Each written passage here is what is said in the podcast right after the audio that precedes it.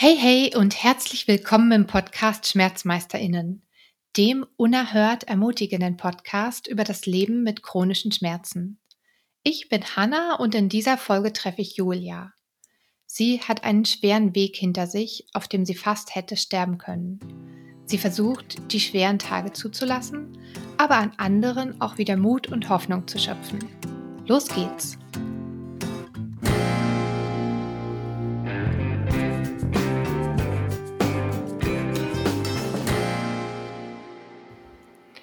Hallo Julia. Hallo Hanna. Schön dich zu sehen über die Ferne. Ja, finde ich auch. Schön, äh, dich nochmal als Gesicht zu sehen. Du kennst mein Gesicht ja noch nicht, aber ich kenne deins ja schon. Ja, nee, ich, das ist immer aufregend für mich. Und ihr habt den Eindruck, mich so gut zu kennen und dann kommt so ein ganz neues Gesicht für mich. Ja, spannend. Ja, ähm, wie geht's dir denn heute? Ähm, ja, also ich würde sagen, ich bin erstmal ziemlich nervös, weil es für mich das erste Mal ist in so einem Interview, was halt auch ganz viele hinterher hören. Ähm, mhm. Von meinen Beschwerden her in der Tag ist es im Moment nicht so eine gute Phase. Ähm, mhm. ich habe halt wieder ziemlich Rückenbeschwerden gerade, ähm, weil mein, ähm, mein Iliosakralgelenk, Zungenbrecher, halt wieder ziemlich Theater macht, was sich ja auch wieder auf meinen Darm und meine Blase auswirkt. Ähm, Genau, und dann halt jetzt im Moment, ich glaube halt auch zu spüren, dass diese Wetterumschwünge im Moment, also von diesem extrem heiß ja. runter jetzt aus dem doch relativ kühl und dann ja teilweise wirklich von 10 Grad plus, also 10 Grad Unterschied von heute auf morgen, dann der mhm. Regen, dass das vielleicht auch was dazu beiträgt, würde ich jetzt mal behaupten wollen. Hm. Ja, mega nass. Richtig, genau. Das Sitzen halt beim ne, fürs Interview ist halt auch nicht so toll für meinen Rücken. Ähm, aber ich bin total gespannt und ich hoffe, dass ich im Laufe des Podcasts, also dass ich, ich will nicht sagen, dass ich Schmerzen vergesse, aber dass ähm, ich sie so ein bisschen ausblenden kann irgendwie. Ne? Oder ja, mich auf den Podcast konzentrieren kann. Genau. Im Moment ist meine Physio auch zwei Wochen nicht da. Das ist für mich immer schlimm. Ja. Ja. so, ähm, weil die halt auch ganz viel über manuelle Therapie halt mir hilft.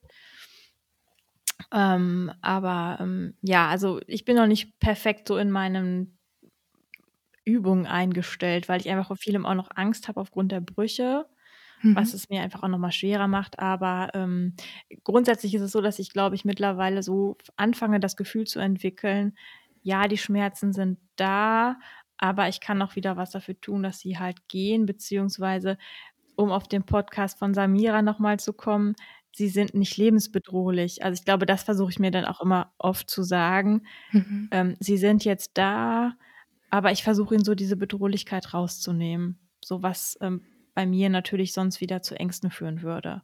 Ja. Genau. Von das daher war ziemlich. Ja, entschuldige. Von daher war der Podcast mit Samira echt hilfreich für mich, weil mhm. ich diese Aussage so toll fand, dass sie sagte, sie nimmt dem Schmerz halt die Bedrohlichkeit raus oder die Wahrnehmung dieser Bedrohlichkeit. Ja, Genau, das fand ich sehr spannend. Ja, stimmt. Ähm, aber ich finde es auch stark, dass, also gerade bei Wirbelbrüchen, ich finde, das hört sich erstmal sehr, sehr bedrohlich an, oder? Ja, also in der Tat ist es das auch für mich. Also als ich da im Krankenhaus war, ähm, mit diesen Rückenschmerzen, das hat ja erstmal ewig gedauert, bis das ja mal wirklich jemand ernst genommen hat irgendwie, weil es mhm. hieß lange ja, Fehlhaltung oder wegen dem Untergewicht, das sind vielleicht Druckstellen oder ne, was die Ärzte sich da so alles einfallen lassen, was ja auch hätte sein können.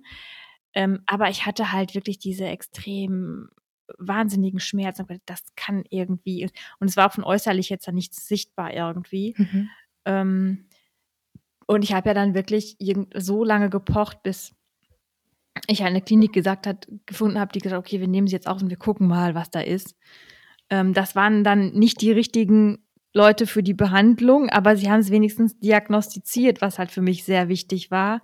Wobei ich ganz ehrlich sagen muss, ähm, also ich war ja in so einer Rheumaklinik und ähm, da werden unheimlich viele Anwendungen gemacht. Also die kann ich wirklich prinzipiell nur jedem empfehlen. Sehr empathievolle Ärzte und sehr viele Anwendungen, die man da machen kann. Ähm, und waren auch relativ positiv, weil es wusste ja noch keiner von den Brüchen, haben wir dann erstmal für den ersten Tag Wirbelsäulen, Gymnastik und alles Mögliche verordnet. Mhm, mhm. und ich habe das auch schön brav mitgemacht, habe aber schmerzmäßig gedacht, boah, ich breche zusammen. Also das war echt, ich war wirklich hart an der Grenze. Und dann kam halt abends irgendwann der Pfleger ins Zimmer und sagte zu mir, der Oberarzt hätte sich gewundert, dass sie keine Schmerzmedikation haben. Und ich ich habe keine Schmerzmedikation, weil ich weiß ja gar nicht, was ich habe. Und da brutzelt es bei mir aber schon so im Inneren. Ich dachte, wenn die irgendwie so komisch nach Schmerzmitteln fragen, dann haben die im MRT da irgendwas gesehen. Da muss da ja irgendwas sein. Wurde der da direkt in der Klinik gemacht, der MRT? Genau. Also, also an deinem Ankunftstag oder so? Genau. Also ich war geplant tatsächlich nur zu Diagnostiken, mein Gott, diagnostischen Zwecken da. Das ist da geplant dann für, für drei Tage in der Tat, also ein Kurzaufenthalt. Oh, okay. Wo du aber in den drei Tagen volles Programm halt hast. Wo ich so, okay, das okay. finde ich ehrlich gesagt auch besser für mich, als mhm. fünf Tage zu liegen und je, also und von diesen fünf Tagen drei Tagen umsonst zu, da zu liegen, weil nichts gemacht wird. Das hatte ich nämlich da vorher in der Klinik. Die haben nämlich nichts mit mir gemacht. Ich lag da einfach nur. Mhm. Musste meine Medikamente sogar noch selber mir besorgen lassen, weil die Krank äh, was Klinikum das nicht auf, also nicht besorgen konnte. Das war eine Katastrophe. Und da war das halt wirklich, es war relativ durchgetaktet. Ähm, aber jetzt nicht so, dass man keine Atempausen gehabt hätte. Also ne, man konnte das auch selber mitbestimmen, aber natürlich die, diese diagnostischen Sachen, die musste man natürlich machen war ja auch notwendig. Mhm. Genau, und ähm, da war halt direkt vom ersten Tag halt, haben die bei mir ein großes MRT gemacht, genau vom kompletten Rücken und eine Knochendichte-Messung. Aber ähm, mhm. ohne mir einen Befund mitzuteilen. Weil es ist ja so, du kommst dann in das MRT und dann muss der Radiologe erst begutachten und der sendet das dann quasi an die Oberärzte der Station. Und die mhm. kommen dann auf dich zu. Und weil mein MRT aber abends erst um 19 Uhr war, kam natürlich danach kein Arzt mehr, sondern am nächsten Tag. Aber die Schwester kam oder der Pfleger, ich weiß gar nicht mehr, ob es Pfleger oder Schwester war, die meinte, ja, ne, der Oberwärts würde gerne wissen, was sie für Schmerzmittel nehmen. Ich, ich habe keine Schmerzmittel. Und da wurde mir klar, okay, da muss irgendwas sein. Und die Nacht war eine Katastrophe, weil man liegt da natürlich da und denkt so, Gott, was haben die denn da jetzt festgestellt? Mhm. Und ähm, ja, am nächsten Morgen war dann halt auch relativ schnell klar, dass ich, weshalb ich so Schmerzen hatte bei dieser Rückengymnastik, weil das halt mit Wirbelbrüchen halt ein absolutes No-Go ist. So, ne? Mhm. Ähm, wie, wo, an welchen Stellen und wie viele Wirbel sind gebrochen? Zwei. Mhm. Ähm, wobei man die Brüche im Röntgen nicht sehen konnte. Also ich hatte vorher auch ein Röntgen, ähm, weil das halt sehr feine Brüche sind, die man im Röntgen gar nicht sehen kann. Mhm. Einen in der Lendenwirbelsäule ganz unten und einen in der Brustwirbelsäule, also an zwei komplett verschiedenen Stellen. Ich glaube, also in der Rheumaklinik war es aber so, dass die Brüche schon subakut waren. Und subakut heißt, ähm, die waren nicht eine Woche her, nicht zwei Wochen, sondern schon ein bisschen länger her, weshalb das Bild im MRT anders aussieht als bei einem frischen Bruch. Die Ärzte sagen immer, die, die Knochen blinken dann, wenn das frischer Bruch ist, was auch immer blinken heißt. Mhm. Ähm, und das heißt, man konnte sagen, dass sie so mindestens drei bis vier Wochen her waren. Und das war halt Ende Mai. Und ich konnte mich tatsächlich noch an so eine Situation Ende April erinnern. Welches Jahr? Sorry. Dieses Jahr, sorry. Dieses Jahr erst. Dieses okay. Jahr, mhm. genau. Ähm, wo ich halt nach einer bestimmten Bewegung gedacht habe, jetzt irgendwas ist da passiert, mhm. wobei ich da mit so einer Blockade oder irgendwas gerechnet hatte halt, ne, sage ich jetzt mhm. mal. Und da muss es halt definitiv auch passiert sein. Und zwar war das dann eine Situation, wo ich halt, das war um Ostern rum. Und wer mein Profil auf Instagram kennt, der weiß, dass ich halt für mein Leben gerne backe, auch wenn ich vieles nicht selber essen kann, aber ich mag es einfach für andere zu backen und ich bin immer ganz gespannt, die Augen der Leute dann auch zu sehen. Das ist für mich immer so das Highlight, das andere zu sehen. Ja, genau. Also ich mhm. bekomme, natürlich freue ich mich auch, wenn ich was geschenkt bekomme, aber ich schenke halt viel lieber und ich bin, ich bin mhm. so jemand, der unheimlich fiebert. Ich glaube, ich habe immer bin nervöser. Ähm, wie das bei dem anderen ankommt, als derjenige, der sich darauf freut. Also es ist mhm. für mich irgendwie so eine totale Vorfreude, so nach dem Motto, oh, wann kommt es endlich an das Paket und wann, wann weißt du endlich, ob es ihm gefallen hat. Das ist für mich was ganz Tolles. Und das ist auch mhm. mit dem Backen halt so. Mhm. Und ähm, Ostern war es halt auch so, dass ähm, mein Patenkind, also mein Engel, ja. sozusagen, Engel mit dem B davor, ähm, Nein, er ist wirklich ganz lieb, aber manchmal ist halt ein kleiner Bengel, aber es ist halt bei kleinen Kindern auch so. Mhm. Ähm, und der kam halt auch zu Besuch und ähm, der mag total gerne diese Oreo-Kekse, werden die meisten mhm. Hörer wahrscheinlich kennen. Ich finde die ganz mhm. grausig, weil die einfach total süß sind. Ich mag sie gar nicht. Ja, zu süß. Gut, genau. Er liebt sie und ich hatte halt versprochen, ich mache einen Nachtisch mit diesen Oreo-Keksen, so eine Creme, wo diese Oreo reinkommen. Mhm. Und hatte halt auch noch gebacken einen Kuchen für die mit Erdbeeren, weil er total gerne Erdbeeren isst. und hatte halt relativ viel eingekauft. Und ähm, ich will halt nicht immer meine Mutter sagen, Mama, komm mit, trag mir das. Weil meine Mama ist halt mhm. auch schon Ende 60 so. Mhm. Ne? Und habe mir vorgenommen an dem Tag, ich mache das alles selber mit den Einkäufen. Und weiß noch genau, ich habe halt so eine Tasche aus dem Einkaufswagen nach oben hochgehoben. So, und da macht man ja so eine bückende Bewegung. Aus dem Bücken ja. hebt man das hoch. Und das ist ein absolutes No-Go, wenn du Probleme hast mit Osteoporose oder halt, ähm, ja, Knochen. So mhm. diese aus dem gebückten Haltung heben, das ist, geht mhm. gar nicht. Das wusste ich aber ja nicht. Mhm. Und ich weiß genau, da hat es auch so ein bisschen geknackt. Habe aber wie gedacht, gedacht, das ist mein wie eine Blockade. Aber danach die Tage habe ich halt echt Schmerzen gehabt.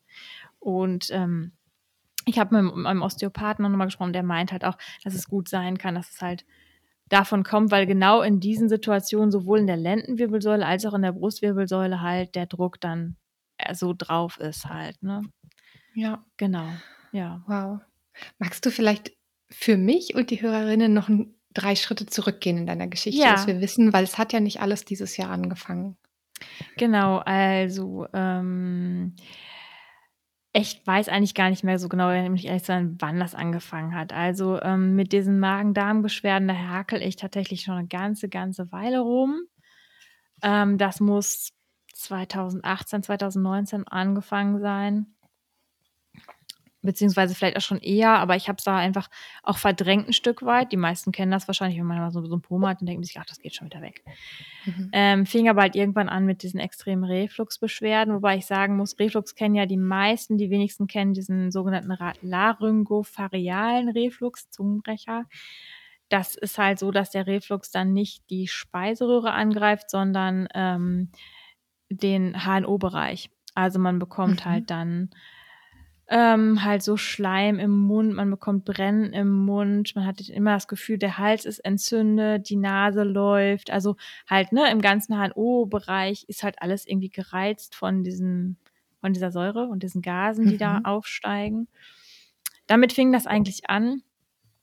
Und ähm, ging dann halt weiter, halt, dass es sich so auf den Darm ausbreitet, also dass mein Darm irgendwie nicht mehr richtig arbeiten wollte. Ich halt extreme Verstopfung bekam und Blähung und ne, so ein Blähbauch und irgendwie Unwohlsein und ähm, bin dann ja ins Krankenhaus gegangen, weil ich halt sehr, sehr dünn war. Ähm, und die Hast du das schon vorher oder ist dein Gewicht da einfach so abgerutscht? Ähm, also ich war schon immer relativ schlank, so. Mhm. Ähm, aber das waren halt noch mal 16 Kilo weniger. Das ist natürlich, wenn man eh schon schlank ist und dann nochmal minus 16 ja. Kilo, ist das halt schon eine Menge. Und ich habe ja irgendwann in so kurzer auch so, Zeit irgendwie, oder? Ja, so in ja, einem Jahr, anderthalb ungefähr muss es gewesen hm. sein. Ähm, und habe dann irgendwann, ich war halt immer wieder zwischendurch mit meinen Ärzten, aber es hat halt diesen laryngopharyngealen Reflux, den kennen halt so viele nicht. Und bis man da erstmal zu einer Diagnose kommt, das dauert. Und dann nehmen die Ärzte das auch nicht unbedingt so für voll. Hm. hm. dass man halt tatsächlich diese Schmerzen hat und es ist einfach äh, wirklich, also man muss sich vorstellen, man hat dauerhaft eine übelste, also bei mir ist es so, übelste Halsentzündung, ähm, die Nase mhm. läuft und man hat auch richtig Kopfschmerzen halt dann dazu, ne? Mhm. Ähm, und halt so das Gefühl, man, manchmal man kriegt keine Luft mehr. Also das ist halt so mhm. dieses, was vielleicht aus Asthma, so Mischung aus chronischer Neben Nasennebenhöhlenentzündung mit Asthma gemischt. So muss man sich das vorstellen. Ähm, ja, ist halt überhaupt nicht witzig. Und dann, wie gesagt, kam diese mhm. Darmbeschwerden noch mit dazu. Und dann habe ich halt irgendwann gesagt, so, ich muss jetzt ins Krankenhaus. Dann hat man mich halt über die weniger ernährt. Ähm, ich muss sagen, also das war halt das einzige Krankenhaus, was mich ernst genommen hat. Deswegen, ich hatte keine andere Wahl eigentlich als dahin. Und ich hatte da auch zu Anfang ein gutes Gefühl. Aber im Endeffekt hat dieses Krankenhaus für mich echt noch mehr also noch deutlich verschlimmert, weil einfach die hygienischen und pflegerischen Bedingungen hier wirklich eine absolute Katastrophe waren. Mhm. Ähm, wodurch ich dann da im Krankenhaus darüber, dass ich halt ein ZVK bekomme, weil es ist halt so ein Venenkatheter im Hals, der geht halt mhm. bis kurz vorm Herz, direkt ins Blut. Ja, die sind ein bisschen, irgendwer hat mir das neulich gesagt, dass die ein bisschen leichter auszuhalten sind. Ist das richtig? Ähm, also auszuhalten in dem Sinne, dass die Venen das besser aushalten, weil wenn ja, du eine genau. parenterale Ernährung hast, kriegst, um das mal für Laien zu sagen, das mhm. ist halt relativ so dickflüssig und ähm, ja schwer aufzunehmen für den für die mhm. Venen. Das reizt mhm. die Venen und deswegen ähm, muss man das eigentlich über eine relativ große Vene geben, weil die halt stabiler ist. Und mhm. man kann das über eine Zeit lang machen über die Armvenen, wobei man dann auch eine andere Ernährung bekommt als über die Halsvene. Mhm. Bei mir war das aber so, und das erstmal darf man das nicht eine lange Zeit, das darf man nur maximal, glaube ich, eine Woche machen. Und das Problem ist einfach irgendwann auch, die Venen machen dicht, weil die so gereizt mhm. werden von dieser Ernährung, dass du irgendwann, also bei mir, also die konnten mir irgendwann gar kein Blut mehr abnehmen, weil meine Venen ja. einfach, die waren zu. Also die wollten gar nichts mehr. Mhm. Und ähm, deswegen, ganz abgesehen davon, dass das auch brennt im Arm. Also diese Lösung, okay. die ist einfach, mhm. unsere Venen wollen das einfach nicht, die sind dafür nicht gemacht. Ja. Ja. Und dann bekommt man das halt im Hals, weil man da halt einfach nochmal quasi nochmal eine, eine dickere Lösung, also eine nährstoffreichere mhm. Lösung geben kann. Und halt mhm. auch dauerhafter, in Anführungsstrichen dauerhafter. Also es ist nicht über Monate, aber halt über einen mhm. etwas längeren Zeitraum, wobei der Katheter im Hals auch alle zwei Wochen gewechselt werden muss. Also die gehen dann immer so von ja. Seite zu Seite. Ja. Ähm, genau, und weil die da so super unhygienisch gearbeitet haben, habe ich darüber eine Sepsis bekommen. Also ich habe halt immer wieder der Schwester gesagt, hm, irgendwie das Pflaster ist so nass, das ist durchgeweicht, das fühlt sich an, als wenn das nach dem, also ne, ich muss, also ich musste mir, sie haben mir gesagt, sie dürfen sich trotzdem duschen. Habe ich auch gemacht, mhm. weil Körperhygiene ist ja auch wichtig. Mhm. Ähm, das Problem war halt, wie gesagt, das Pflaster wurde anscheinend undicht und ich habe das immer wieder so gesagt, können Sie das vielleicht mal wechseln? Ich habe das Gefühl, das ist undicht und das hieß immer, nein, das ist alles in Ordnung, das darf ein bisschen nass werden und das ist nicht schlimm und außerdem haben wir überhaupt keine Zeit, das zu wechseln. Ist ja nur ein Pflaster. Ähm, wenn man halt zum ersten Mal mit sowas in Kontakt kommt, dann verlässt man sich auf solche Aussagen. Das würde ich heute nicht mehr tun, weil ich einfach viel, viel mehr über diese ganzen Zusammenhänge weiß und wie gefährlich das sein kann. Aber damals wusste ich das halt nicht. Vor ungefähr einem Jahr. Und habe dann darüber eine Blutvergiftung bekommen, hm. die man auch erst nicht ernst genommen hat. Also ich, das fing bei mir halt so an, so ich fühlte mich an dem Tag auf einmal so, so irgendwie so erkältungsmäßig. So fing das, glaube ich, so ein bisschen an. So nach dem Motto, so, hm, jeder kennt das wahrscheinlich so, wenn eine Erkältung kommt, man fühlt sich einfach so bäh. Ne? Also mhm. so einfach so, da ist Matschig. irgendwas, was da kommt. Ja, genau. Und dann fing das an, wirklich auf einmal. Ich habe so einen extremen Schüttelfrost bekommen. Ich weiß noch, an dem Tag war meine Mutter da für diese eine Stunde Besuchszeit. Und ich saß unten mit ihr auf der Bank und ich konnte nicht mehr aufstehen, weil ich dieses Zittern, also ich konnte dieses Zittern nicht mehr beherrschen. Ich habe am ganzen Tag Körper gezittert und es ging gar nichts mehr. Und meine Mutter saß da völlig hilflos und dachte schon an epileptischen Anfall oder ähnliches, weil das einfach, das war mhm. wirklich extrem. Mhm. Und ich wusste in dem Moment auch gar nicht, wie ich auf die Station wieder zurückkommen sollte. Und ähm, ja. irgendwann wurde das dann komischerweise tatsächlich ein bisschen besser und ich habe mich auf die Station geschleppt, habe aber direkt mehr oder weniger die Ärztin anfunken mhm. lassen. Und mhm. als die Ärztin dann da war, waren die Symptome auch nicht mehr so stark. Ne? Also ich habe ihr das alles so erklärt, mhm. wie das war. Meine Mutter durfte ja nicht mitkommen, um das zu, als Zeugin sozusagen nochmal zu mhm. bestärken. Ähm, aber in dem Moment war das halt nicht mehr so extrem wie vorher. Habe ich aber gedacht, ich fühle mich irgendwie halt nicht gut, ne? Aber sie hat das überhaupt nicht für ernst genommen, also so null. Und der Tag ging halt weiter und ich fühlte mich halt immer schlapper irgendwie so und ne, also so anders als die Tage davor. Also ne, also jeder wird wissen, es gibt halt Gefühle im Körper, die signalisieren, da ist irgendwas, da ist was gar nicht gut. Mhm. Und in der Tat hat das aber nach wie vor keiner berücksichtigt, bis irgendwann, ich weiß es selber nicht mehr, ähm, es hat mir meine, hat meine Zimmernachbarin tatsächlich hinterher mitgeteilt. Ähm, ich habe irgendwann wohl, also das muss gegen Abend gewesen sein, war ich wohl nicht mehr richtig ansprechbar mhm. ähm, und habe aber nur gestöhnt. Also mhm. ich weiß ja selber nicht, wie das war. Ich kenne es ja nur aus Erzählungen. Mhm. Habe halt nur ganz komisch gestöhnt und dann haben, hat die halt diejenige halt die Schwester gerufen und da hatte ich halt schon über 40 Fieber. Totales Schüttelfrost und äh, ja, ging halt gar nichts mehr. Und dann werden die Ärzte halt schnell, ne? Also wenn sie dich dann halt mhm. wirklich so sehen, irgendwie mit totalem Schüttelfrost und mega hohem Fieber, haben mir sofort den ZVK gezogen, weil mehr oder weniger natürlich dann sofort die Vermutung ist, dass da was ist, ne? Habe ja. halt direkt hochdosiertes Antibiotikum bekommen. Muss aber ganz ehrlich sagen, die zwei Wochen, die da war, die danach kamen, die waren der absol absolute Horror. Also das möchte ich, mhm. möchte keiner in seinem, also das, sowas wünscht man ja generell niemanden, aber ich muss mhm. tatsächlich sagen, meinem ärgsten Feind würde ich das nicht wünschen. Also das ist, mhm. man hat Schmerzen irgendwie am ganzen Körper, ähm, mhm. man ist schwach und man hat wirklich, also ich hatte tatsächlich richtige Todesängste, weil ich einfach nicht wusste, ob ich das überlebe. Weil in dem Mhm. Zustand mit etwas mehr als 33 Kilo Mhm. ähm, so eine krasse Krankheit zu haben, Mhm. ähm, ja, also ich will nicht Ja. sagen, ich habe abgeschlossen, ich habe schon gekämpft um Mhm. jede Minute, aber man hat Angst, dass man abschließen muss. Das muss man ganz klar so sagen. Oder ich hatte Angst, dass ich abschließen muss. Ja. Puh. Hm. Konnte deine Mama da zu dir hochkommen? Ja, genau, also diese eine Stunde halt am Tag durfte sie tatsächlich mit Test und Mhm. allem, ne? Mhm. Ähm, wobei ich glaube, dass wir beide traumatisiert sind von dieser Situation, weil ich glaube, so möchte sie niemand halt sein Kind sehen, ne? Und ich glaube, das Ja. verarbeitet man auch nicht so einfach. Ähm, Redet ihr da heute drüber?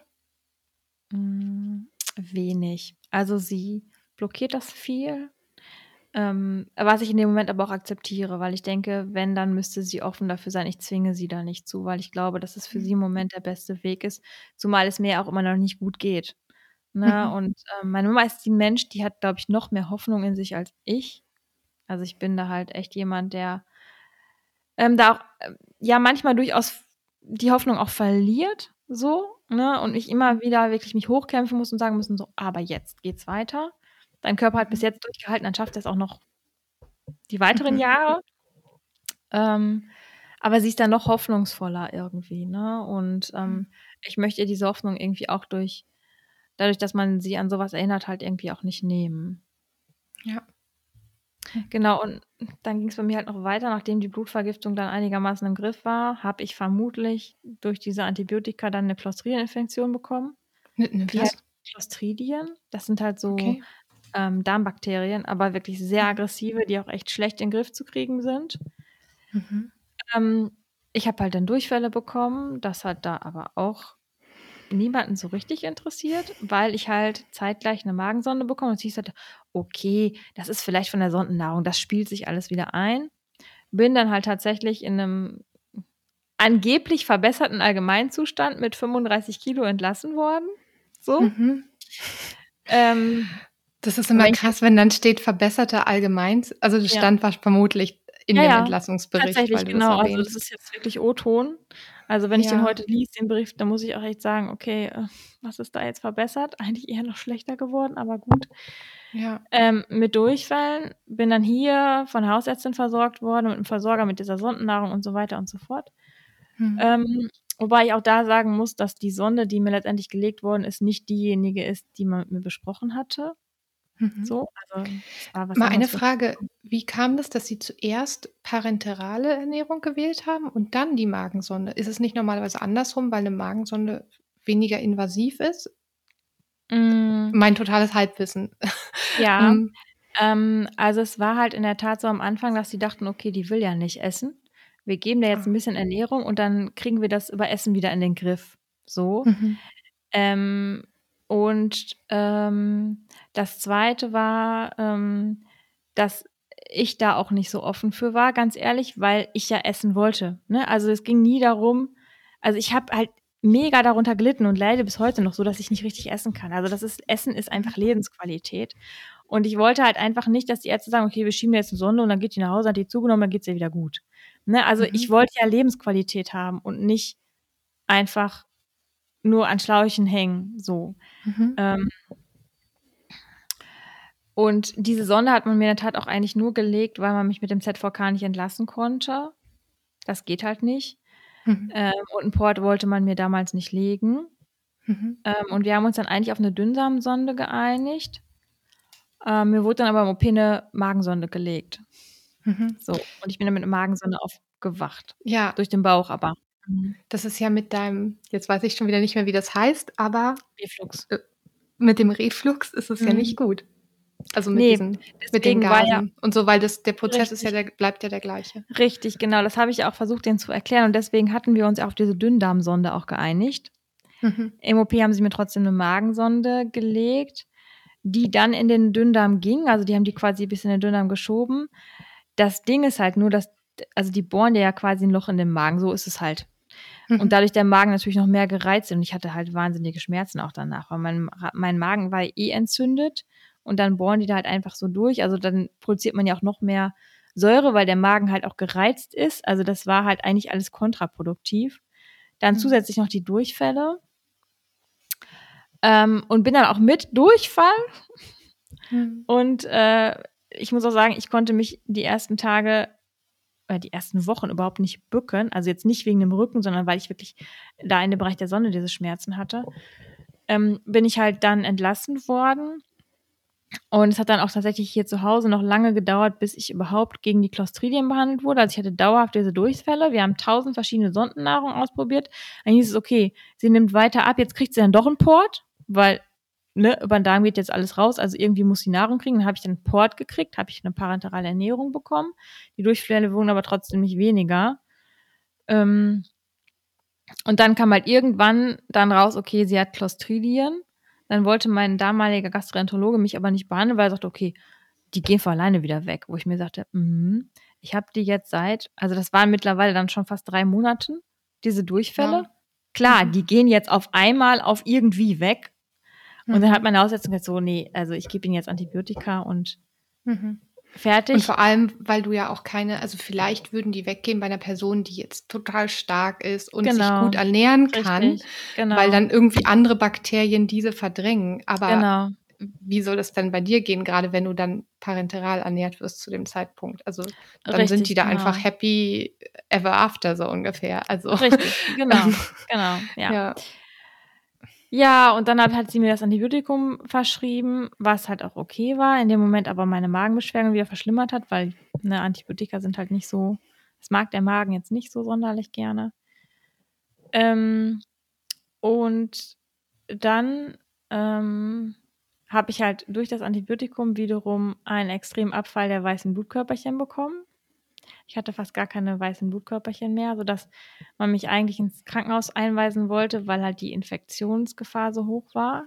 Das war genau bei Weihnachten. Hm. Ich habe gesagt, nein, auf keinen Fall, ich bleibe zu Hause. Weihnachten das, letztes Jahr? Richtig, so. genau. Hm.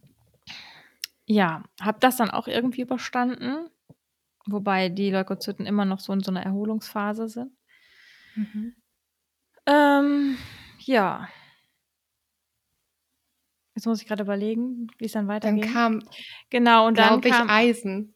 Genau, dann kam dann die Eiseninfusion, weil meine, meine Erythrozyten auch so gefallen waren. Und durch die Eiseninfusion mhm. habe ich dann diese Osteomalazie bekommen. Und durch diese Osteomalazie, die hat dann die Osteoporose, die vermutlich vorher für dieses Untergewicht schon da war, verstärkt und dadurch dann halt die Knochenbrüche. Genau. Oh Mann. Und das Was ist quasi Stand also, heute. Ja. Puh. Wie fühlst du dich mit der Geschichte?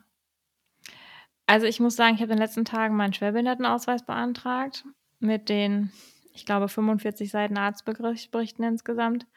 Mhm. Und dann geht es mir richtig schlecht. Also wenn ich das so vor schwarz vor Augen sehe und lese, ähm, dann fange ich auch an zu weinen, ähm, mhm. weil ich dann denke, was ist eigentlich aus meinem Leben von vor sechs Jahren geworden? So, ne? Und wo ist da überhaupt noch Leben? Mhm. Also diese bewusste Konfrontation damit, die ist schon schwer für mich. Sehr mhm. schwer. Also der versuche ich auch aus dem Weg zu gehen. Ja, kann ich nicht mhm. anders sagen. Ja.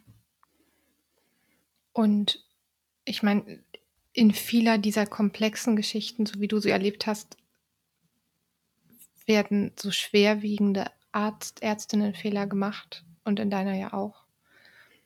Was empfindest du da? Hm. Schwierig zu sagen. Also eigentlich ähm, ganz viel Hilflosigkeit, weil ich denke, ähm, Medizin kann so viel, warum kann sie auf der anderen Seite so viel auch noch nicht? Und warum habe ich ausgerechnet das, was, was sie noch nicht kann?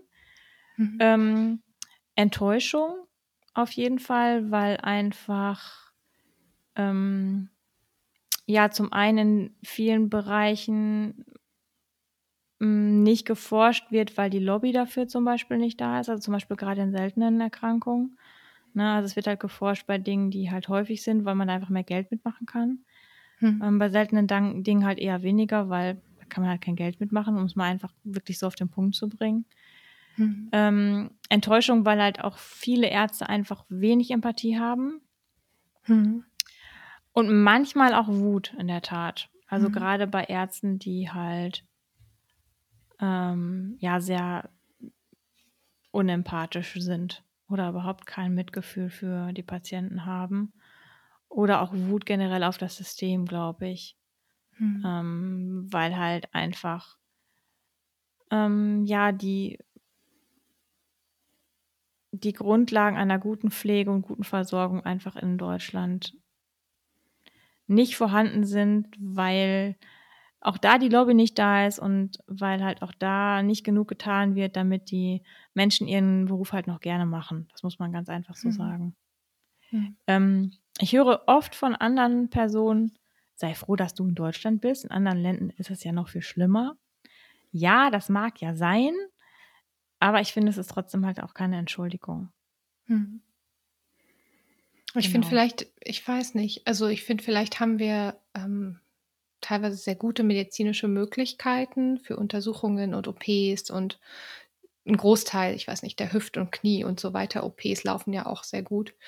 Ähm, aber äh, ich weiß nicht, ich kann mir schon vorstellen, dass in manchen anderen Ländern, wo vielleicht sogar weniger Geld da ist, die, die Pflege und auch die ärztliche Betreuung irgendwie liebevoller ist. Also mhm. ich habe das Gefühl, die Art, wie das System heute ist, ähm, die drängt einfach zu so einer extremen Effizienz, ja. die einfach nicht mehr gut sein kann für die Patientinnen, ähm, die das betrifft. Ja, es ist halt vieles so darauf ausgerichtet, okay, wir diagnostizieren jetzt, wir geben Medikamente und dann so schnell wie möglich wieder der nächste Raus. Patient. Ja. Genau, und was ich halt auch ganz schlimm fand ähm, an der Situation, als ich den langen Krankenhausaufenthalt hatte mit der Sonde und so, ich lag da ganz viel mit älteren Personen auf dem Zimmer, die da echt untergegangen sind. Ne? Also mhm. ähm, wenn die halt einen Bedarf hatten, Hilfe bei, beim Zähneputzen oder so, dann haben die halt teilweise drei Tage keine Zähne putzen können, so weil die Zeit mhm. nicht da war.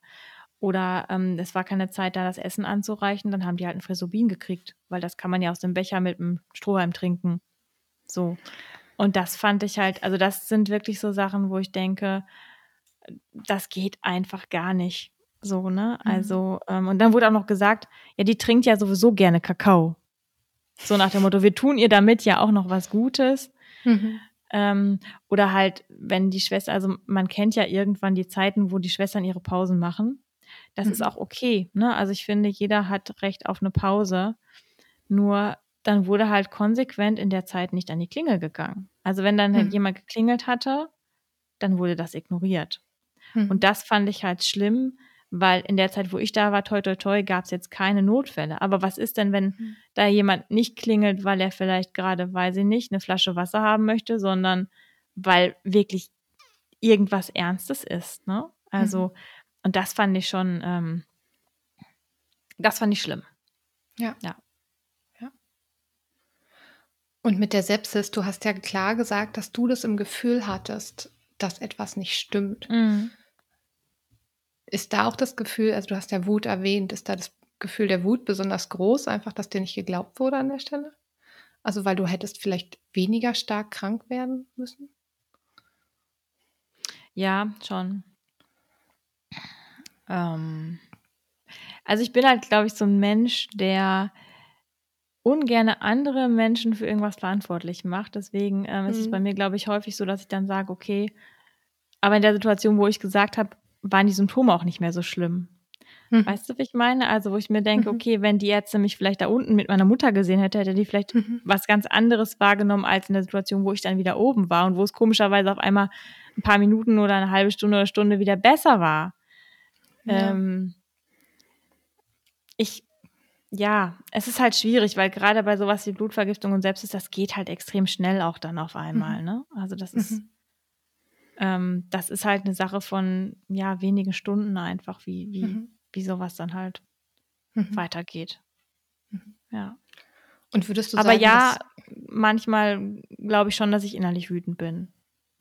Mhm. Aber ich versuche es dann irgendwie immer wieder so zu mildern, indem ich halt sage, okay, aber da war auch noch die Situation, die, mhm. ne, die es halt einfach die Umstände halt ergeben hat. So, ja.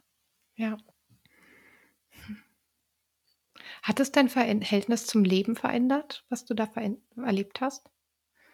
Ja, auf jeden Fall. Also man nimmt Dinge im Leben ganz anders wahr.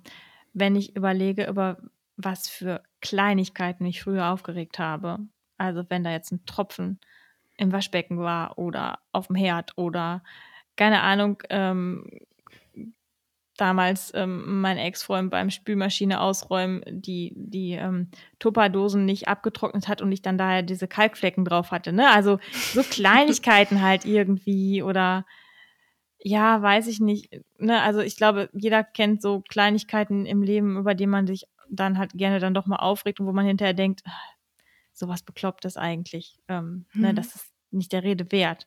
Ne? Ähm, und wenn ich halt, wenn heute mir andere Leute, Personen begegnen, die sich über sowas aufregen, ähm, dann, ich glaube, ich, also ich entgegne ihnen das dann nicht, aber ich denke mir immer so, mein Gott, Leute, es gibt so mhm. viel Schlimmeres im Leben. Ne? Also, mhm. wo ich mir denke, also ich würde am liebsten entgegnen, Leute, regt euch doch nicht wegen so einem Kleinkram auf, seid froh, dass ihr gesund seid. Ja. Das mache ich aber nicht, weil ich natürlich niemanden gegen den Kopf stoßen möchte. Aber ich selber sehe die Welt halt anders seitdem. Mhm. Ne? Also mich stört es halt nicht, wenn der Toilettendeckel auch mal auf ist. So. Mhm. Ich habe den lieber auf, da muss ich mich nicht bücken. Okay. ja, ähm. halt so, ne, also so Kleinigkeiten, ja. wo ich mir halt immer wieder denke, Leute, seid froh, dass ihr Gesundheit, es gibt nichts Wichtigeres, als gesund sein und sein Leben leben zu können. Ne? Und ja. so kleine marginale Dinge sind so unwichtig. Hm. Ja, und man lernt halt auch die kleinen Dinge zu schätzen. Das finde ich halt auch ja. nochmal. Ne? Also man lernt, hm. weiß ich nicht, zu schätzen, ähm, wenn die Sonne scheint, ähm, wenn man mal einen Tag hat, wo man weniger Schmerzen hat. Ähm, ja, solche Sachen halt einfach. Hm. Ja, genau, das wäre meine Frage gewesen, wie sich da, ob du dadurch auch Lebensqualität gewonnen hast durch dieses Wissen. Mm. Also ich würde nicht sagen Lebensqualität gewonnen, aber man lernt halt unterschiedliche Qualitäten wahrzunehmen und bewusster wahrzunehmen. Mhm. Das würde ich schon sagen. Ja. Mhm. Was wäre dein Wunsch für die Zukunft? Was wäre jetzt die absolute schönste Version, wie alles laufen könnte im nächsten Jahr? Mm, Natürlich ist, glaube ich, so ein Traum, ich werde wieder gesund. So. Mhm. Ähm, das werde ich nicht. Das habe ich jetzt einfach mhm. auch schwarz und weiß. Das haben auch mehrere Ärzte mir bestätigt. Also die Osteoporose zum Beispiel, die ist nicht reversibel und auch der Reflux ist ähm, so nicht behandelbar. Es gibt da leider noch kein richtiges Medikament für und ähm, ich habe ja halt mittlerweile leider auch noch Probleme mit der Blase bekommen. Auch da ist die Frage, wie das noch therapiert werden kann und jeder von chronisch Kranken weiß, bis man da wieder spezielle Arzttermine hat, das dauert wieder Monate. Mhm. Ähm, Corona hat die Sache einfach auch nicht einfacher gemacht, was spezielle Untersuchungen und so weiter angeht. Ähm, das heißt, das weiß ich und natürlich habe ich den Traum trotzdem noch, ne, irgendwie, ich will wieder gesund sein, ich will wieder sein wie mhm. früher, aber ich versuche mich auch damit abzufinden, dass es vermutlich nicht mehr so sein wird. Ähm, was sind meine Träume? Ich weiß nicht. Also ich glaube, ähm, einfach sowas wie mal in Urlaub fahren wäre total toll und das muss nicht Mallorca und auch nicht Gran Canaria und USA oder Neuseeland werden. Was ne, klar, Neuseeland und USA sind so meine Träume, Australien, aber das ist mhm. für mich einfach, das ist nicht umsetzbar. Ähm, Aktuell nicht umsetzbar. Genau. Ähm, ich war als Kind ganz oft auf Föhr. Mhm. Und das wäre zum Beispiel so ein Traum, einfach nochmal nach Fürth zu fahren. Und ähm, ja, da einfach noch ja, das Meer vielleicht wieder zu spüren, die frische Seeluft, ähm, die Möwen zu hören, die einem manchmal auch so nerven. Ich glaube, ich würde mich freuen, sie mal wieder zu hören. Mhm. Ähm, Seehunde zu sehen, Wattwurmwanderung zu machen, ähm, Muscheln zu sammeln, einfach ohne Schmerzen am Strand entlang zu gehen, das wäre schon ein Highlight mhm. Im Strandkorb zu liegen. So. Also, mhm. das sind jetzt, glaube ich, gar nicht mal so die Riesen ähm, Träume. Also, ne, oder halt, ich weiß nicht, also sowas, was halt auch für mich, glaube ich, unerreichbar ist, ist einfach mal wieder mit meinem, mit meinem Neffen zu tollen. so über die Mhm. Wiese zu tollen. Das geht halt wegen der Knochen nicht mehr, würde ich mich auch nicht mehr Mhm. trauen. Mhm. Ähm, das wäre halt auch ein Riesenwunsch, ne? Aber Mhm. das ist halt so auch unrealistisch. Aber mir reicht halt auch schon, dann mal eine Stunde oder zwei mit ihm zu verbringen und einfach eine schöne Zeit zu haben. So, weil halt auch die anhaltende das anhaltende Sitzen halt für mich halt gerade ein Problem ist so, ne? Und, Mhm. ähm, von daher, ähm, ich mich immer freue, ihn zu sehen, aber das halt auch von von dem Zeitkontingent her halt begrenzt ist, weil ich mich dann auch schnell wieder ausruhen muss. So. Mhm. Was mir auch mega leid tut, weil, ähm, er das, glaube ich, nur bedingt versteht, weil er ist ja gesund, seine Eltern sind gesund. Ähm er weiß, dass ich halt krank bin und er spürt das auch und er geht da auch in gewissem Maße drauf ein, ähm, aber kann das trotzdem nicht so ganz, ähm, lokalisieren. Und das finde ich aber auch Mhm. okay, weil er ist ja noch Er zu klein für. er ist 3, ne? Nein, er ist Nein? 8. Ah, okay. Ja, genau. Also, mittlerweile ist er tatsächlich Mhm. schon 8, also 3. Klasse Mhm. jetzt, versteht halt schon viel, Mhm. ähm, aber ich, ähm, würde jetzt auch nie zum Beispiel ihm alle Details der Erkrankung erzählen, weil ich möchte 'nem Kind in dem Alter, was so unbeschwert ist, nicht unnötig irgendwelche Ängste erzeugen oder so was, Mhm. ne? Also, das ist, ähm er weiß, ich bin krank und mir geht's nicht gut und ich erzähle ihm auch, was mir wehtut. Mhm. Ähm, und das, denke ich, muss dann aber irgendwie reichen. Also, wenn er jetzt mal fragt, natürlich antworte ich da drauf, würde ich nie sagen: „Das sage ich Mhm. dir jetzt nicht.“ Mhm. Ähm, aber die Details, ähm, möchte ich aus seinem doch noch freien, unbeschwerten Leben raushalten. Mhm. Ja. Ja, wobei Kinder genau, wenn er fragt, dann ich glaube, Kinder können manchmal auch das gut irgendwie einordnen und die spüren ja sowieso, wenn Dinge nicht stimmen. Also, manchmal ist es dann Genau. vielleicht besser, wenn sie dann genau wissen, was nicht stimmt, weil dann nicht deren Fantasie so durchdreht und die sich was ausdenken müssen, was jetzt mit der Ja, also ich Tante äh, nicht ist, ne? ja, So. ja. Also, ich sage ihm das dann schon, ne? Ich habe mir auch zum Ja. Beispiel gesagt, dass ich Brüche in der Wirbelsäule habe Säule habe und so. Also, Mhm. das sage ich ihm halt Mhm. schon, aber so diesen ganzen komplexen Rahmen irgendwie, ne? Also, Mhm. das weiß er halt so nicht und das finde ich auch auch halt Mhm. okay. Und ich würde ihm auch nie sagen, zum Beispiel, ähm, dass die Ärzte mir nicht helfen können, weil ich Mhm. glaube, dass er hat halt noch Mhm. die Hoffnung, ich gehe zum Arzt und der hilft mir. Und, ähm, Mhm. diese Hoffnung möchte ich halt 'nem Kind in dem Alter auch irgendwie ne, weil du wie du sagst, Kinder machen sich über vieles Gedanken und ich möchte einfach nicht, dass es bei ihm auslöst, dass er das Gefühl hat, er hat auch irgendwann was und ihm können die Ärzte halt nicht helfen. Das finde ich halt ganz wichtig. Ja. Und, ähm, deswegen also, er weiß schon, was Sache ist, aber halt nicht detailliert, was ich auch Mhm. völlig in Ordnung finde. Wenn er natürlich jetzt nach Mhm. irgendwas Speziellem fragen würde, würde ich's ihm aber auch sagen, was er aber auch Mhm. so nicht tut. Mhm. Verstehe. Genau. Ja. Und du hast ja auch große Pläne für die nächste Zeit. Ja, das stimmt. Also, Mhm. trotz aller Problematiken plane ich in der Tat, äh, meine Wiedereingliederung in den Job. Mhm. Du hast Ähm jetzt 1,5 Jahre nicht gearbeitet, richtig? Genau, richtig, 1,5 Mhm. Jahre. Das aber wirklich sehr, sehr langsam, ähm, und auch bis zu dem Punkt, wo ich mich damit wohlfühle, von der Mhm. Stundenzahl halt her. Mhm. Also, das ist jetzt im Moment noch das Ende offen. Ich fange halt erst mal an, ganz wenig und gucke dann erst mal, wie's mir damit geht. Mhm. Ähm klar kann man jetzt sagen: „Boah, du bist noch so krank, warum machst du das?“ Ähm, warum mache ich das? Weil ich glaube, dass mir die Arbeit auch viel geben kann. Also, ich merke halt, dass mir grad in meinem Alltag viel Struktur fehlt und viel einfach auch in Anführungsstrichen, ähm, Futter für den Geist und, ähm, in Anführungsstrichen Ablenkung von dem immer nur ne, weil dieses Krankheitsthema ist halt immer da. Ähm, und ich möchte halt weg davon, den ganzen Tag immer nur mit der Krankheit beschäftigt zu sein. Das ist Mhm. mir halt ganz wichtig. Und ich möchte einfach auch lernen, mit dem Symptom trotzdem arbeiten zu können. Wie viel das dann sein wird, ob das jetzt 10 Stunden die Woche sind oder 15, wird sich dann zeigen.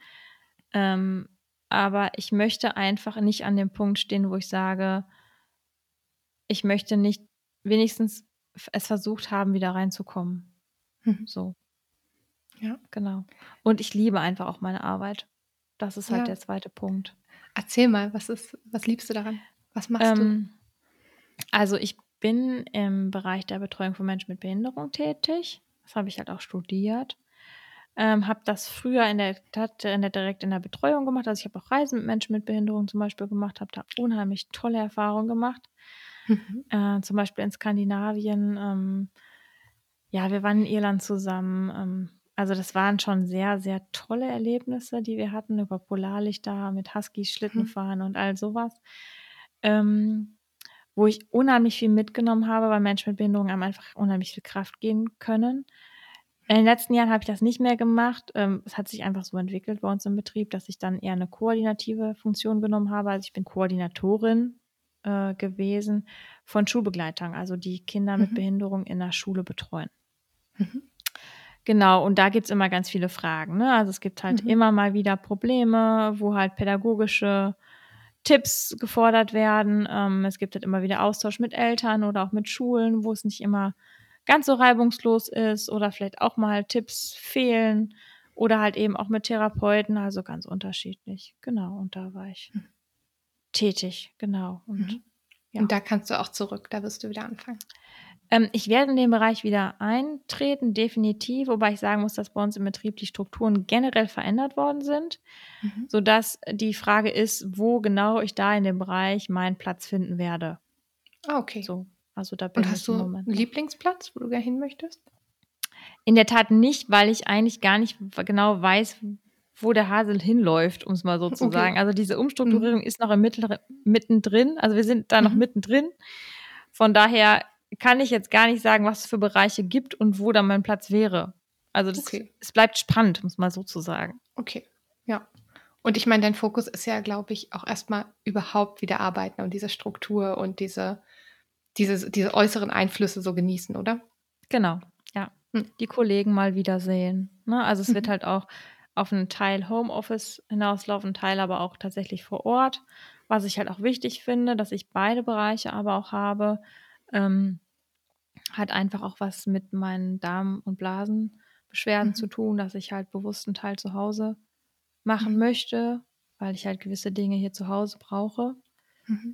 Ähm, da hat mein Arbeitgeber aber auch Verständnis für, zumindest hat er es so Mhm. signalisiert.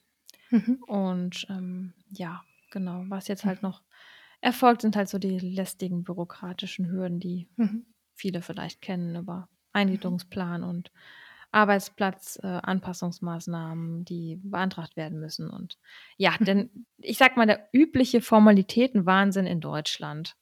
Ja.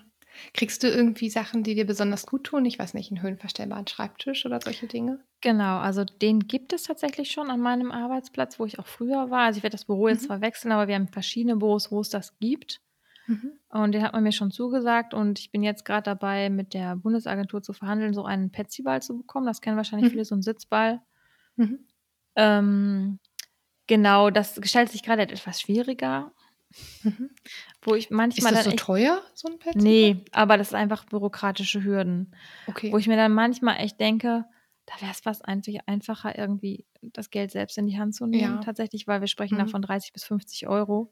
Auf Mhm. der anderen Seite denke ich mir aber, nee, so, ich habe halt mit dem Krankengeld eh schon echt wenig Geld Mhm. und dann will ich nicht solche Sachen, die mir eigentlich zustehen, auch noch selber bezahlen müssen.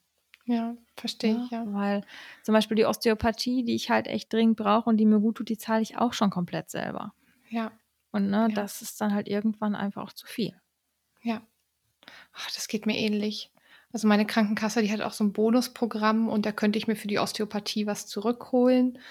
Dazu muss ich aber irgendwie zu 10 anderen Ärzten, zu denen ich gar nicht hin wollte und da irgendwelche Punkte sammeln und dann denke ich mir auch immer: „Oh, was ist grad Kosten-Nutzen“, so ungefähr, ne? Ja, Also, genau. es ist echt frustrierend manchmal, ja. Ja. Oder halt diese berühmte Zuzahlungsbefreiung. Das ist halt auch Mhm. einfach Papierkram ohne Ende. Ja. Ja. Aber gut, so ist Und Deutschland.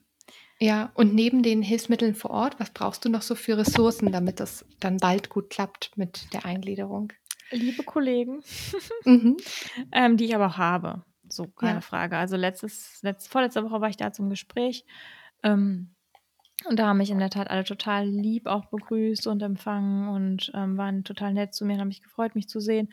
Das hat mir schon mal echt, ähm, weil ich bin da echt mit einem mulmigen Gefühl hingegangen, ne? Weil wenn man so lange Mhm. von den Arbeitskollegen nichts hört und ich wohne auch in einem kleinen Städtchen, da gehen halt auch viele Gerüchte um und durch diese Rückengeschichte muss ich jetzt regelmäßig walken, Mhm. ähm, weil es halt gut für den Rücken ist.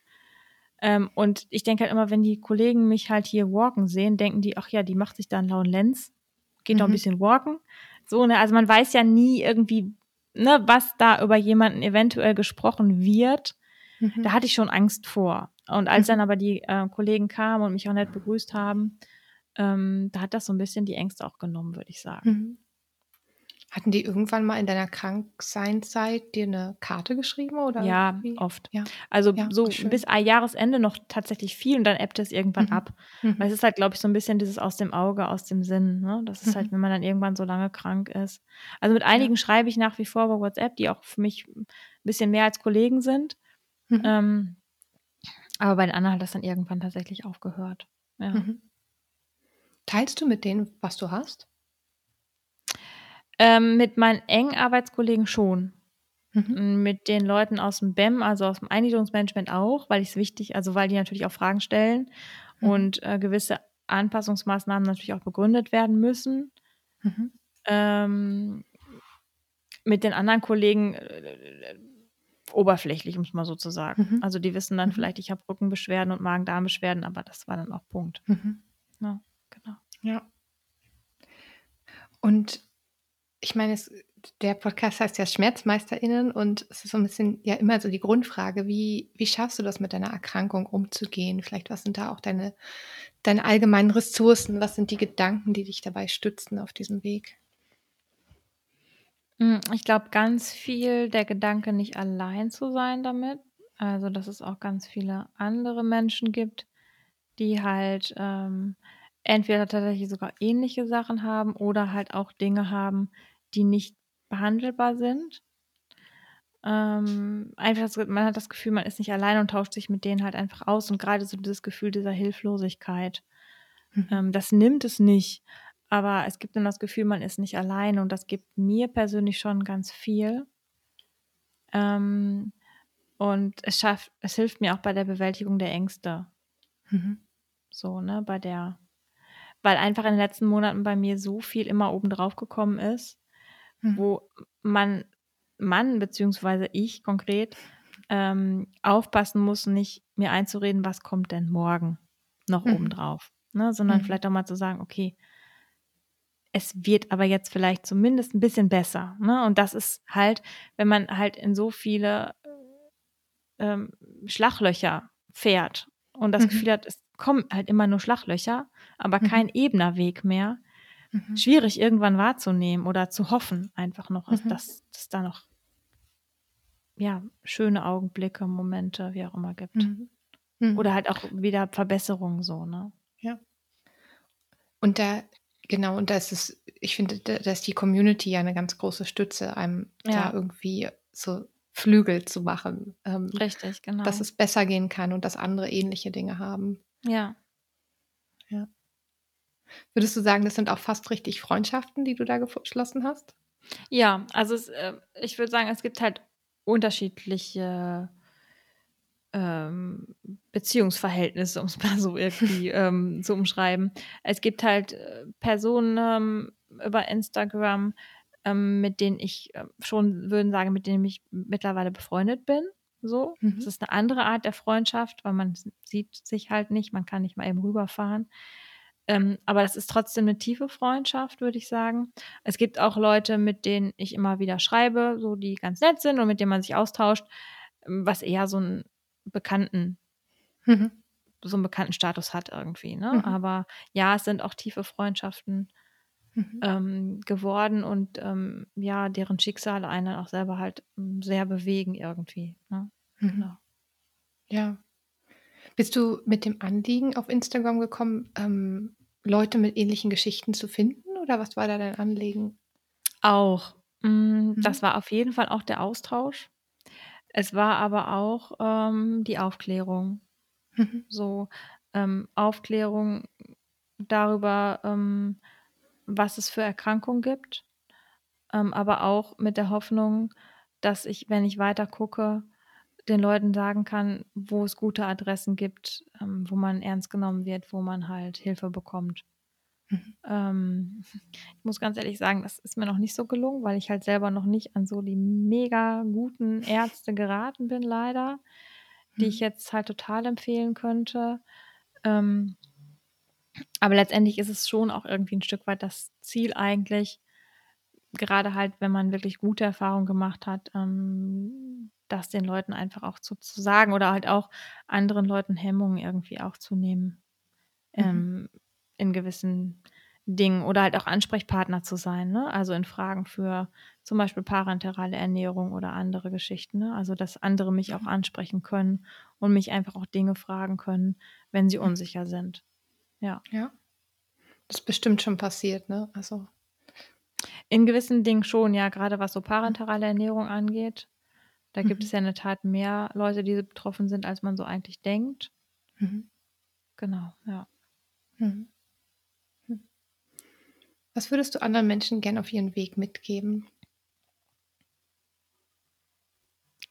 Menschen mit chronischen Erkrankungen oder gesunden Menschen, ist die große Frage. Oh, dann such mal aus. Du hast meine Frage etwas erweitert. Ähm, also ich würde tatsächlich gesunden Menschen mit auf den Weg geben: Lebt euer Leben so gut es geht, solange ihr halt gesund seid und lernt die Gesundheit auch zu schätzen. So, ne? Also lebt, reist, lacht, tanzt, äh, ne? Also lebt halt einfach, so wie man sich Leben vorstellt im weitesten Sinne, wobei jeder sich das ein bisschen anders vorstellt, aber ich glaube, ja, Leben genießen umschreibt es halt. Leben, erleben. Ähm, Menschen mit chronischen Erkrankungen, ähm, gebt euch nicht auf. So, ne? Lebt trotzdem weiter und versucht jeden Tag was Positives abzugewinnen. Ich kann das immer mega gut empfehlen. Ich mache das aber selber ganz oft nicht. Also ich bin da auch ganz ehrlich, ja. Also ähm, ich versuche das halt immer wieder, aber es gibt halt immer, es gibt wirklich immer Tage, wo ich im Boden versinken möchte und einfach denke, lasst mich doch alle in Ruhe, ich kann jetzt nicht mehr. Ähm, warum bin ich eigentlich noch da? Also ich würde halt lügen, wenn es tatsächlich nicht so wäre. Und ich finde es auch wichtig, dass man sowas auch sagen darf. Ne? Also Mhm. dass ähm, es gibt halt auch als chronisch Kranker hat man nicht jeden Tag die Stärke zu sagen, so, aber ich gehe trotzdem weiter und es wird immer wieder alles besser und ja, ich habe heute wieder den tollen Moment erlebt. Also es gibt Mhm. einfach auch wirklich Tage, wo man sagt, ich möchte jetzt hier im Boden versinken und ähm, ihr könnt mich doch alle mal. Ne? Also Mhm. ich hoffe, man versteht, was ich damit sagen will. Ähm, die gibt es und ich finde es auch in Ordnung, diese zuzulassen, weil ich glaube, diese zu barrikadieren, kostet einen noch viel mehr Kraft. Also ich Mhm. finde, es gehört Mut, Hoffnung, aber auch Trauer und Enttäuschung. Also es sind halt alles Gefühle, die zum Leben dazugehören und die gehören auch zum Leben eines chronisch kranken Menschen dazu. Und wenn ich halt mal einen Tag habe, der einfach, Entschuldigung, dass ich es so sage, beschissen ist, Mhm. dann darf ich auch zulassen, dass dieser Tag beschissen ist. Mhm. Wichtig finde ich halt, dass man versucht, am nächsten Tag oder vielleicht auch zwei Tage später wieder den Mut zu schöpfen, um zu sagen, okay, aber morgen wird der Tag wieder besser oder heute wird der Tag wieder besser oder heute habe ich das und das Schöne erlebt. Das finde ich halt wichtig. Genau. Ja. Ja. Ja, total. Weil wenn man das alles verdrängen würde, das wäre irgendwie so oberflächlich. Also es würde einfach nicht stimmen. Genau. Mhm. Ja, ich glaube, wir kommen langsam zum Ende des Interviews. Mhm. Wie sitzt du denn jetzt, liebe Julia? Hast du es vergessen? Ähm, Vielleicht abgelenkt genug? Mm, ähm, nein, das würde ich in der Tat nicht sagen. Ich bin jetzt gerade schon echt froh, wenn ich aufstehen darf und mich bewegen kann. Oh. Ja. Ähm, aber ich würde sagen, ich gehe entspannter daraus, weil ich vorher schon sehr nervös war. Weil ich Mhm. einfach auch, ja, ne? Also ich weiß ja, dass viele Hörerinnen mich hinterhören und man möchte der Welt ja auch was Schönes mitgeben. Ne? Also man möchte ja auch bei den anderen Hörern was bewirken und dass sie das halt auch gerne hören und auch was mitnehmen aus diesem Podcast. Ne? Mhm. Deswegen mache ich das ja halt auch, weil ich einfach anderen Menschen auch was mitgeben möchte. Mm. Ich bin gespannt, wie die Reaktionen sind auf den Podcast in der Tat. Aber ich fühle mich gerade schon so ein bisschen entspannter, weil ich es einfach angenehm fand, mit dir zu reden. Und ja, ich Ja, hoffe, ich dass ich das sagen konnte, was ich sagen wollte.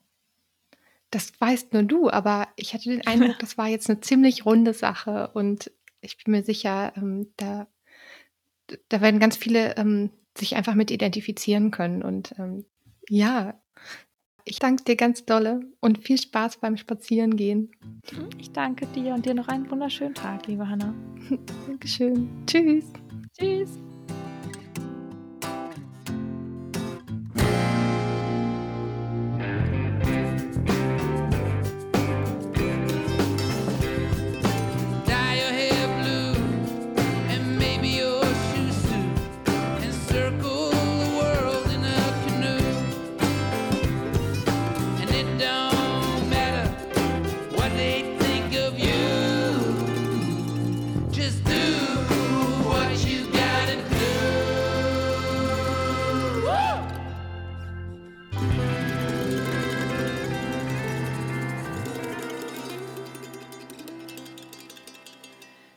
Waren eure schmerzmeisterlichen Stimmen für heute.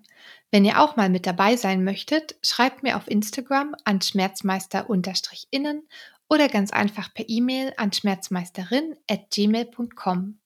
Und abonniert natürlich super gern den Podcast in eurem Lieblings-Podcast-Portal. Bleibt klug und mutig. Bis bald. Hey Dor!